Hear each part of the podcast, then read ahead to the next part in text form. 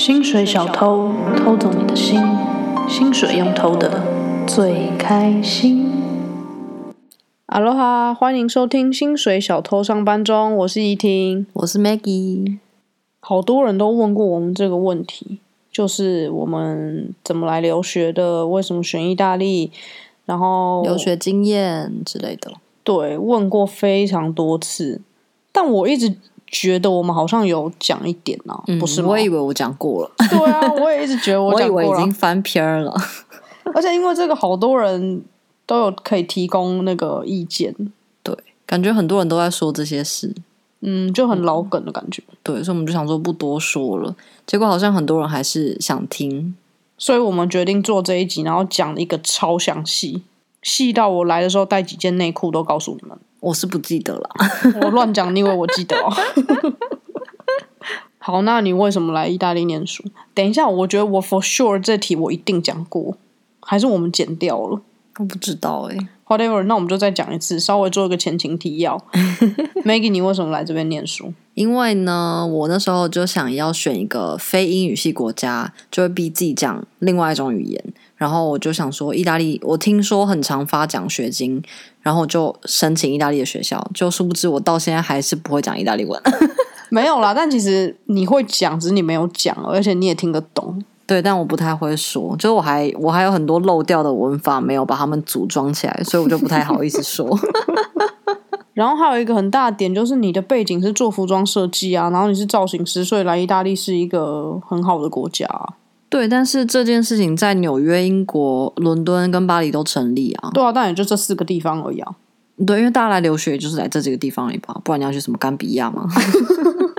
哎、欸，我觉得我们不要再这样重伤甘比亚了。对，不好意思。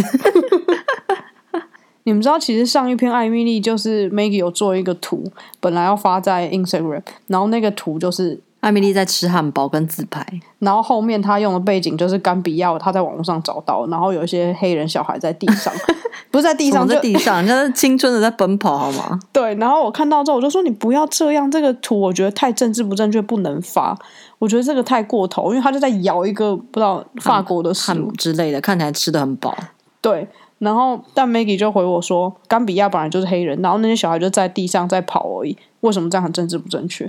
那我心里就想，哎，对哈，好像也是，好像没错，有歧视的就是你。对，好像政治不正确，其实是我们自己的心。其实那些图片并没有怎么样，但后来安全起见，因为我们很孬，我们就还是把它换成动物了。对，最无害的。但其实小孩那张比较好笑，我觉得。对，蛮好笑。因为艾米丽看起来很贱。本来 caption 要写说艾米丽记得分享哦。但我觉得不行，这个太这个 too much 了，我不想要就是重伤其他人。哎、欸，可是百灵果凯莉说，就是你就是不要怕，因为你没什么好失去的。不是不是，可是我不是怕我失去什么，是我觉得这件事情在我自己的心里面，我觉得我伤害到，你过不就过对我伤害到那些非洲小孩。怎么样伤害到？他们很快乐在奔跑、欸，哎，是我的心不好，是我的心不对。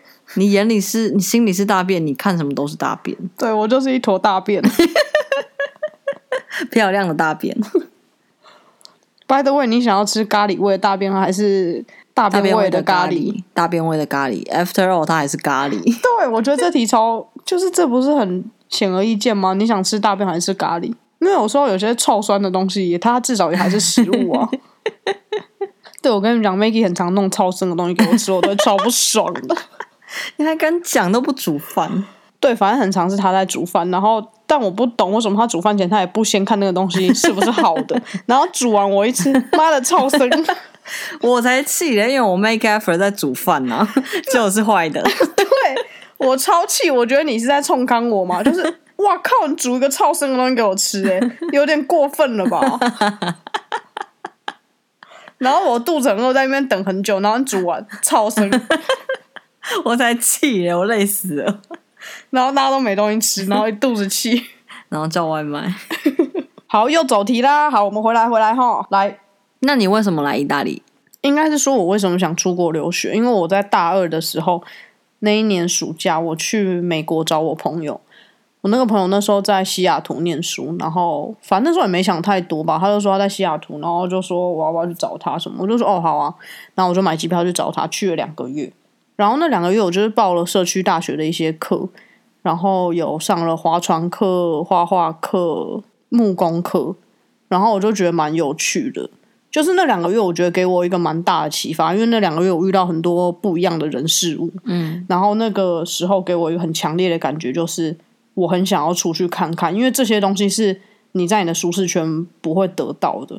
所以其实我当初并没有特别选意大利这个国家，只是我当初在选学校的时候，我就想说，我不想要是那种以学术性为主的，对，因为我不是一个太会念书的人，我想要是实作比较多的。所以这间学校它就是都以 workshop 为主，所以我就选了这间学校来。但我不是特别选意大利的。哦，这样说起来，我那时候好像也是有先出国游学过，然后我也是很喜欢那段经历，之后我才真的想出来念书。你那时候去哪里留学？英国啊。跟我讲啊，观众不知道啊。哦 没有，就是参加学校跟几个学校一起办的游学团，然后我们去剑桥学英文，跟就是一些其他很松散的课程，然后他会再带你去欧洲其他地方旅行。我们去了荷比法，然后我就觉得，oh. 因为可能一下去了四个国家，我觉得冲击是蛮强烈的。然后我后来就觉得，我还想要再更多这种经历。然后申请意大利的学校，大部分的人都透过同样的代办。就台北大概就两间在做这件事情吧。对，他们同时也是语言中心，就他们会你可以上课。对，因为他们有意大利文科，因为相较来意大利的人其实很少，所以大部分人都是同样的管道。然后他们代办学校是不用钱的。对，因为学校那边会付钱给他们。对。不过我觉得代办其实能不要花钱就不要花钱。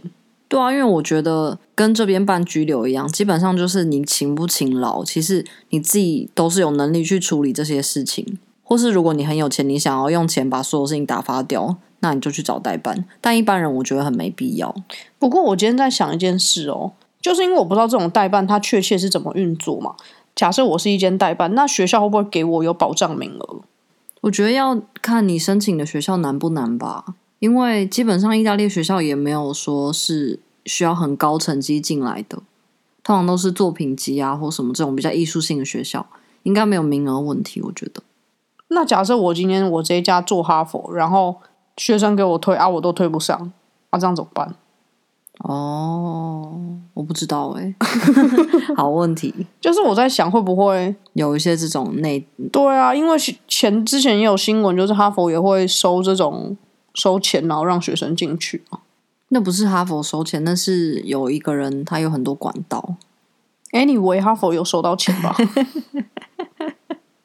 对啦，不过因为我觉得出国之后你要花非常非常多钱，所以代办这个很前期的东西，然后你自己又可以解决掉一些难题。我觉得能自己做就自己做。那当然，如果这个代办是免钱的，那你就给他做。但反正我觉得不要花钱是最大原则。对。然后你念什么科系？我念什么科系？这题我也觉得我们讲过了，但我再讲一次。我念的就是时尚造型与视觉陈列。我念的是商业设计。什么是商业设计？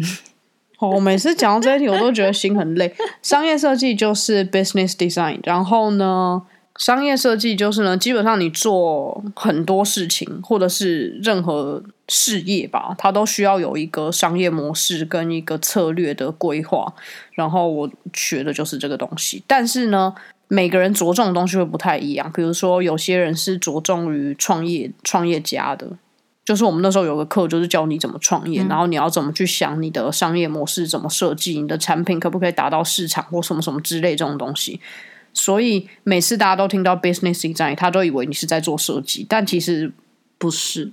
对，不是大家传统那种设计，就是我们是在设计一个商业模式。嗯嗯嗯，没有错，就是这样。哇，听起来好聪明的感觉哦！真的哎，被你讲的好像很聪明的感觉。但我没有在湖州啊，我真的在做这件事。那你们上课都在干嘛？我们上课就上很多是那种 business model canvas，然后或者是各类的商业工具的使用。然后，因为我们有 workshop，所以很大部分就是看你 workshop 跟什么企业配合，然后主题是什么，去做出不一样的成果。基本上，我们念的学校叫 Domus Academy，然后它就是主要主打 workshop，它就产业连接很紧密的一间学校。嗯、然后它分了四个 workshop，在你念一年硕士期间。然后每个 workshop 会有不同的面向跟主题，你要学的大纲是什么？然后在那个大纲之前，他会再配几堂理论课，先帮你垫一些可能这个 workshop 你会用到的，嗯，理论知识，比较学术性的，然后你再把它应用到实际面。我觉得这是我们学校好的地方。其实我蛮喜欢我们学校的课程，因为四个 workshop 嘛，然后两个 workshop 其实你是可以自己选你要什么，像。我们班那个时候有很多人是已经是老板了，比如说韩国人他已经在韩国有店啦，或者是谁谁谁已经干嘛了，就是他们已经有自己的企业，然后他们就会去选创业的那个课程，嗯，然后创业那个课程就是也可以透过这个 workshop，可能他可以思考他现在的那个商业模式怎么样，嗯，然后也可以去跟不同的科系合作，像我们那时候就有跟产品的啊，或者是跟交互设计的。或者是跟你们的也有，嗯，就是我觉得这个是蛮有趣的，因为你跟其他的合作的时候会有不同的冲撞，对，而且在学的东西就会变得更广。对，我觉得这是如果你想要学的东西是。呃，面向更多的话，这间学校是蛮好的，因为这跟我当初来的预期有一点落差。因为我本来就是念服装设计的嘛，然后我又做了很长一段时间的造型工作，所以我本来预计来这边的时候是会有更直接这个产业的，比如说造型师或者什么很怎么说很专精的课程内容。嗯。但那时候我是蛮失望，没有这些东西，它没有很专精的东西，但他的确就是，比如说你会一直跟工业设计或者像你们 business 或是 interior 各种不同设计面向的学生啊，或是嗯、呃，公司结合，所以你就变成你会试着想把这些东西应用在不同面向上，把你本来会的专精的东西。但相对的，你也可以本来不是这些背景的人就来上，因为我有很多同学可能是呃，甚至是科技业的背景，或是 art 背景，就是你不用很专精，你就可以来进入这个领域。对，如果你想要有点跨领域的话，这也是一个好的选项，我觉得。对。然后我们学校是有配实习的，就是这四个 workshop 结束之后，会有一个我记得为期好像七周的实习吧，主要是七周，但你也可以延长或缩短。我记得，对，就看你去什么的公司，跟他们谈的怎么样。我当初是去一家数据分析的公司实习，然后他的客户全部都是时尚品牌，然后就是分析他们在整个社群上的表现。因为我本来就想做 social media，所以我当初就觉得这家公司对我之后未来的道路蛮有帮助的，所以我就去这边实习。但我觉得数据真的好无聊哦！我记得你那时候一直狂睡着，狂，因为你每天都一直在看那些数字，然后我就觉得，就是第一就是我觉得方法很笨，因为他就是用人工的方式，这你不是应该写个程式让他东西跑一跑就好吗？但有可能这是一家小公司啦，然后我就觉得很无聊，而且你知道，比如说。我们那时候要分析的公司很多是蛮大的嘛，比如说 Burberry，嗯，然后它这一篇的浏览人数，假设有一千六百八十几万，什么吧吧吧，假设有六个数字好了，然后我每天在腾那个数字，我就腾一三七，然后我腾到第三个数字的时候，我就会睡着，然后我就要再醒来，哦，干忘了，然后再重新腾，然后腾到第三个数字的时候，然后又睡着。好夸张，你不是做 marketing 的人吗？但是我觉得这种数字很没有意义，因为我只是把它腾过来而已啊，没有什么分析的作用啊。但你要先有这些数字，你才能分析啊。对，这应该是要有一套程式去做。你就是没办法做数物的人，就不是我人在那边一个一个腾过来，这很笨呢、欸。但我还是有学到蛮多东西啦，一些技巧。但这种数物，我就觉得 Oh my God，超想睡了。然后我一天都会上个六次厕所，然后喝很多杯咖啡。但至少可以学到东西啦，因为。也有听过蛮多人的实习是就没有在干嘛，他就放着不让你做事或什么。我的实习之前应该讲过，但我还是前情提要一下。我就是在米兰一个独立男装的杂志。什么叫独立杂志？我觉得大家可能概念比较模糊，因为大家习习惯看的杂志都是 Vogue 或是台湾有什么浓浓、Bazaar、Marie Claire 这种，就是他们就不是独立，他们是连锁的。然后独立杂志就变成你可以。爱做什么做什么，但是相对你经费也比较不足，但你可以做比较创意性的东西。然后欧洲是很流行这样，因为你如果这本杂志你做出一个氛围跟口碑的话，相对来说你下的广告就是客户可以跟你下广告在你的纸本杂志上，然后其实他们价钱都蛮高的。如果你有塑造出一个好的形象的话，应该是说比较像是建立一个平台。不过杂志本来就是一个平台了，对，就是一个媒体，就是那个口碑很重要。对，然后这本杂志还有一个很猖狂的名字，叫做《The Greatest》。但我觉得这杂志真的蛮不错，我个人是蛮喜欢的。为什么我会去这个杂志？是因为这个主编有来我们学校跟我们做一个 workshop，学校就问我要不要去面试，因为他那时候在找人。然后我去面试之后，我我就上了。我在那个杂志待了六个月，基本上是八个月，因为后来我回台湾放假，我还有帮他继续经营他的 social media。然后我觉得这过程我真的学到蛮多，因为我跑了时装周，然后我做了一整本杂志的企划。然后我做了他的 online project，跟经营他 social media，还有去跑很多公关 agency 这种活动，我就学到很多。对，这个真是一个很好的经验，而且这个主编是非常好的人，我们现在跟他也都是朋友。对，我们现在都还是会合作，有时候我们会一起吃饭。这本杂志你们在成品可以买得到，叫做 The Greatest。T H E G R E A T E S T，帮他 promote 一下。毕竟独立杂志赚不是赚很多钱。对，我们这个学校其实没有什么毕业难度啦，也没有什么入学难度啦。欸，但我真的有人听过有人没入学，我傻眼。那还是蛮妙的。对，不过我个人是非常喜欢这种方式，因为我觉得以普罗大众领域，除非你是超专业领域，不然大多数学历真的没什么用啊。对，我觉得这间学校实用性是蛮强的。对啊，而且我那时候我可以说名字吗？那时候本来是 Domus 跟 Marangoni 在选，嗯，然后因为两间学校都有给我奖学金，虽然不是很多的 percentage，但我最后选了 Domus Academy。然后来的时候有点后悔，因为没有我想象中的专精嘛，嗯。但经历这几年之后，我就发现 Marangoni 真真是一一间学店，有名无实的学店。我不好意思讲太多，因为 Marangoni 在亚洲真的非常有名，而且很多学生，所以。我觉得会得罪很多人，因为对，反正就这样。但是他就是一间烂学校啊，那是他讲的，我可没说哦，我不好意思得罪人。但我们再补充一句话，就是这间学校你可以获得什么样资源，或者是你可以有什么样成就，那还是看个人。只是说整体来说，Marangoni 的学生比较有一点，嗯嗯，你变得好 PR 哦。对啊，因为我不想乱得罪人。对啊，真的是这样啊。我也不是说 Domus 很棒，因为有时候我也觉得他师资很胡乱。对。但是我觉得相较起来还是好一点，而且重点是盲宫，你在很多地方都有，所以我们只能说我们在米兰的感受，我们不可以说他在伦敦或是上海的学校怎么样。哎，你前面没有讲到，那你 workshop 做了什么？我做的 workshop 基本上我们就是主要是 styling 为主嘛，所以有线下，比如说纸本杂志，也有线上做一些电商 styling，就从比较商业的角度去帮他们规划为什么要这样子卖啊，为什么要这样子拍照，然后比较可以达到好卖的效果跟吸引人的效果。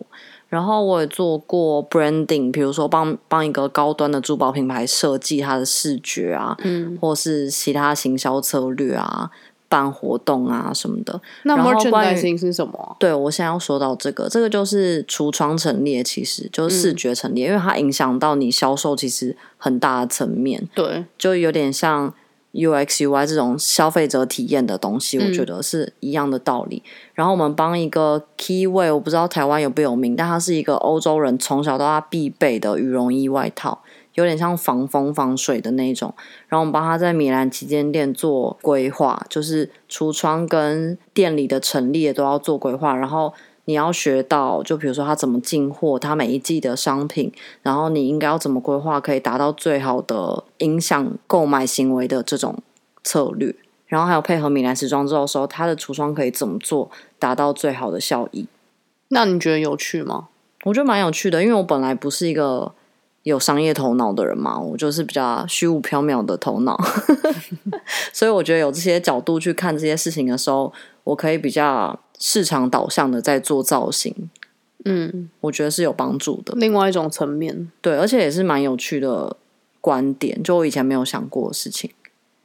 我觉得这个学校毕业，我最终要学到的技能是跟不同文化背景的人合作，嗯，就在一个国际化团队里面，你要怎么沟通，跟达到你想要的效果。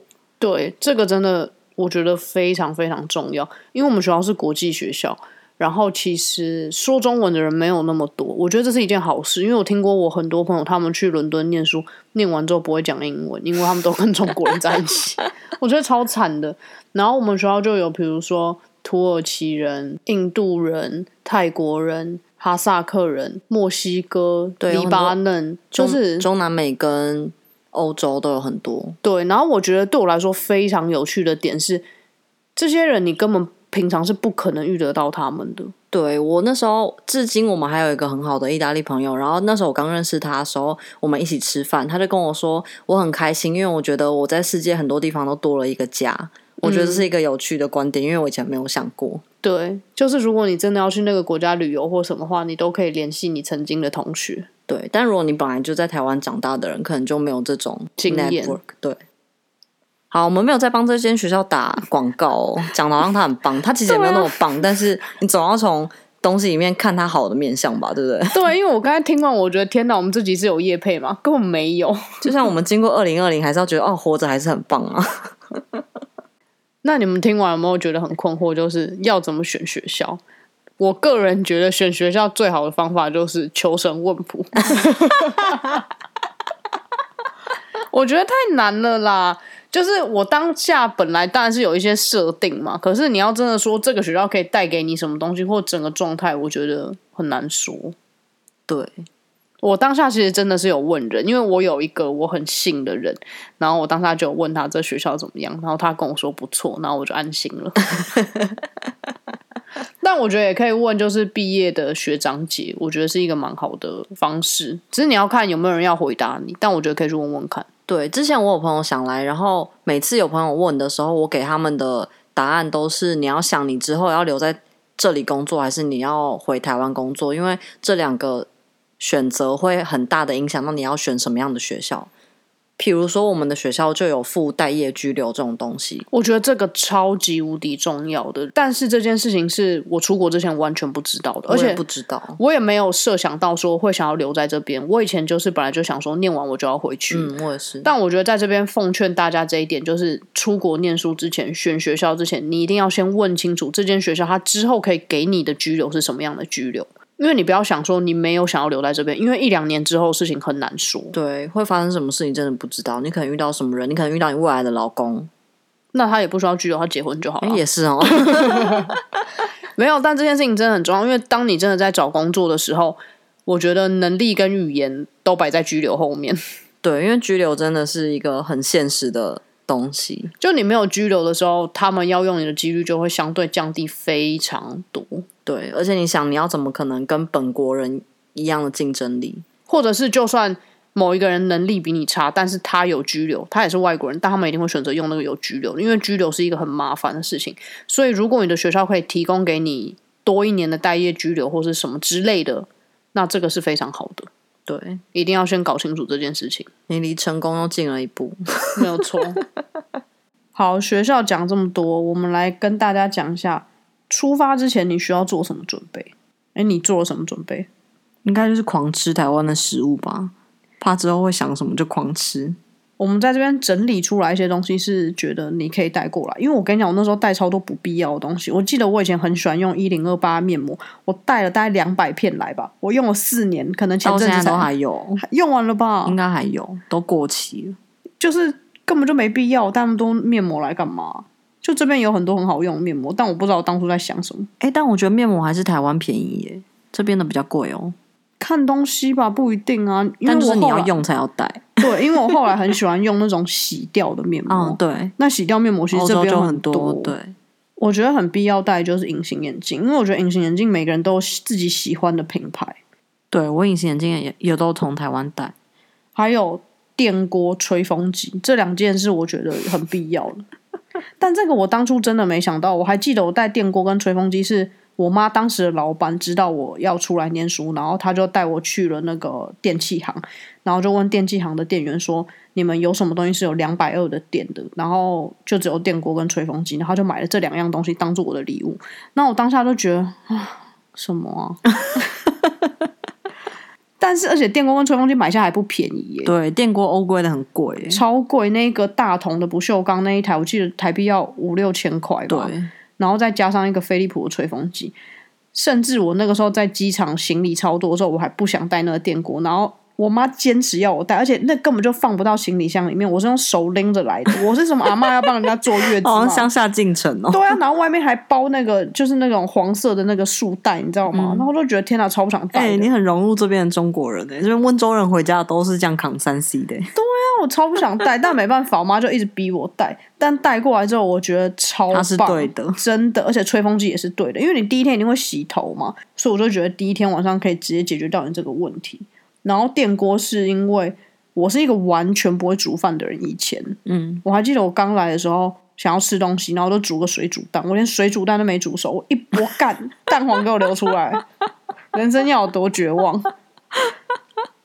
然后我煮的第一顿能吃的饭就是鲑鱼饭，然后那一个饭是我朋友送我一本书，是那个怎么电锅出好料什么的，然后我就照着他的鲑鱼炊饭这样吗？对之类的。然后我真的做出第一顿能吃的饭，就是有电锅跟那本书教我怎么做。哇，好感人哦！真的超感人的，因为我大概来了一个礼拜，每天都吃不知道在吃什么东西，比喷还不如，我觉得好夸张哦。就真的很难吃，每天都没办法下咽自己做的东西，所以那个鲑鱼饭我真的很感动，所以我真的推荐大家可以带电锅，因为真的可以做一些比较简单的东西。电锅真的很棒，但如果你会做菜，那就超棒啊！但我相信很多台湾年轻人是不会做菜的，但我觉得电锅还是很必备啊，因为电锅煮饭是最好的。对，我们到现在还是天天用电锅，every day。不过，其实你可以在这边买到电锅啊，但我觉得电锅对我来说，大同就是有一个大同才是电锅，其他都不是电锅。对，还有很多人会带卫生棉，但其实我不太懂为什么要带卫生棉。我带，我带超多的，但我不懂啊，这边有卖卫生棉，为什么？可这边的不舒服啊！我现在是都用这边的，但我觉得很不舒服。你根本就很不爱换卫生棉，好不好？在那边跟我讲不舒服。我已经试着想要用月亮杯了。我个人是觉得卫生棉不需要带啊，当然会有品牌差异，但它不过就是一个。抛弃的东西啊，我觉得没什么差吧，你就勤换就好了。不是啊，还是很不舒服啊。我那时候甚至还有带棉条，但其实这边也有卖棉条，而且尺寸还比台湾更多元。真的。好，所以你东西带好了，是不是要出发抵达这边了呢？嘘，飞机到了，空空空空空。到了第一步，我觉得很多人应该就是去办电话卡。对。电话卡我不太确定其他地方怎么样，但如果你是来米兰的话，我大推你去中国城办，因为我当初来的时候我就不知道嘛，我就是随便找有一家我就去，然后就是在市中心的，然后那个费率就不是太好。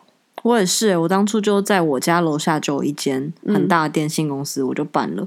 然后一直用了大概一两年，我才发现中国城的 package 更好。然后我就中国城 package 超棒的，他们都会有一些莫名其妙很棒的 package。他们应该有签约或什么，就是他各大电信的 package 都超好。对，但你们要习惯这边没有很很多吃到饱这件事。但其实我觉得没有这个概念，因为到处都有 WiFi。因为以前在台湾的时候，你根本就不知道你一个月的用量是多少。对，其实我一个月根本用不到十 G。我也是哎。但前提是你每个地方都有 WiFi 哦，但哪里没有？家里跟学校一定都有啊。但是上次我回台湾的时候，我我去远传帮我姐看，然后她就说她一个月用五十几 G，怎么可能？我可能她看 A 片吧。姐姐需要大量 A 片，是五十几句要干嘛？我不知道，还是他直播主？其实他是直播主，我不知道。但一般人根本不会用到那么多啊。我真的不知道，我不知道为什么我会在疫情的时候录这一集，因为现在出国的人应该少很多吧？可大家可以为将来做规划，因为是最近也还是有蛮多人问的哦，真的。而且其实我很多朋友要出国，他们就只是往后延而已，但这件事情并没有从他们人生的决定里面消失。对，我有些朋友是已经嗯、呃、上了学校，但是今年就先滞留在台湾，然后也有朋友是真的来的。对，我觉得很勇敢。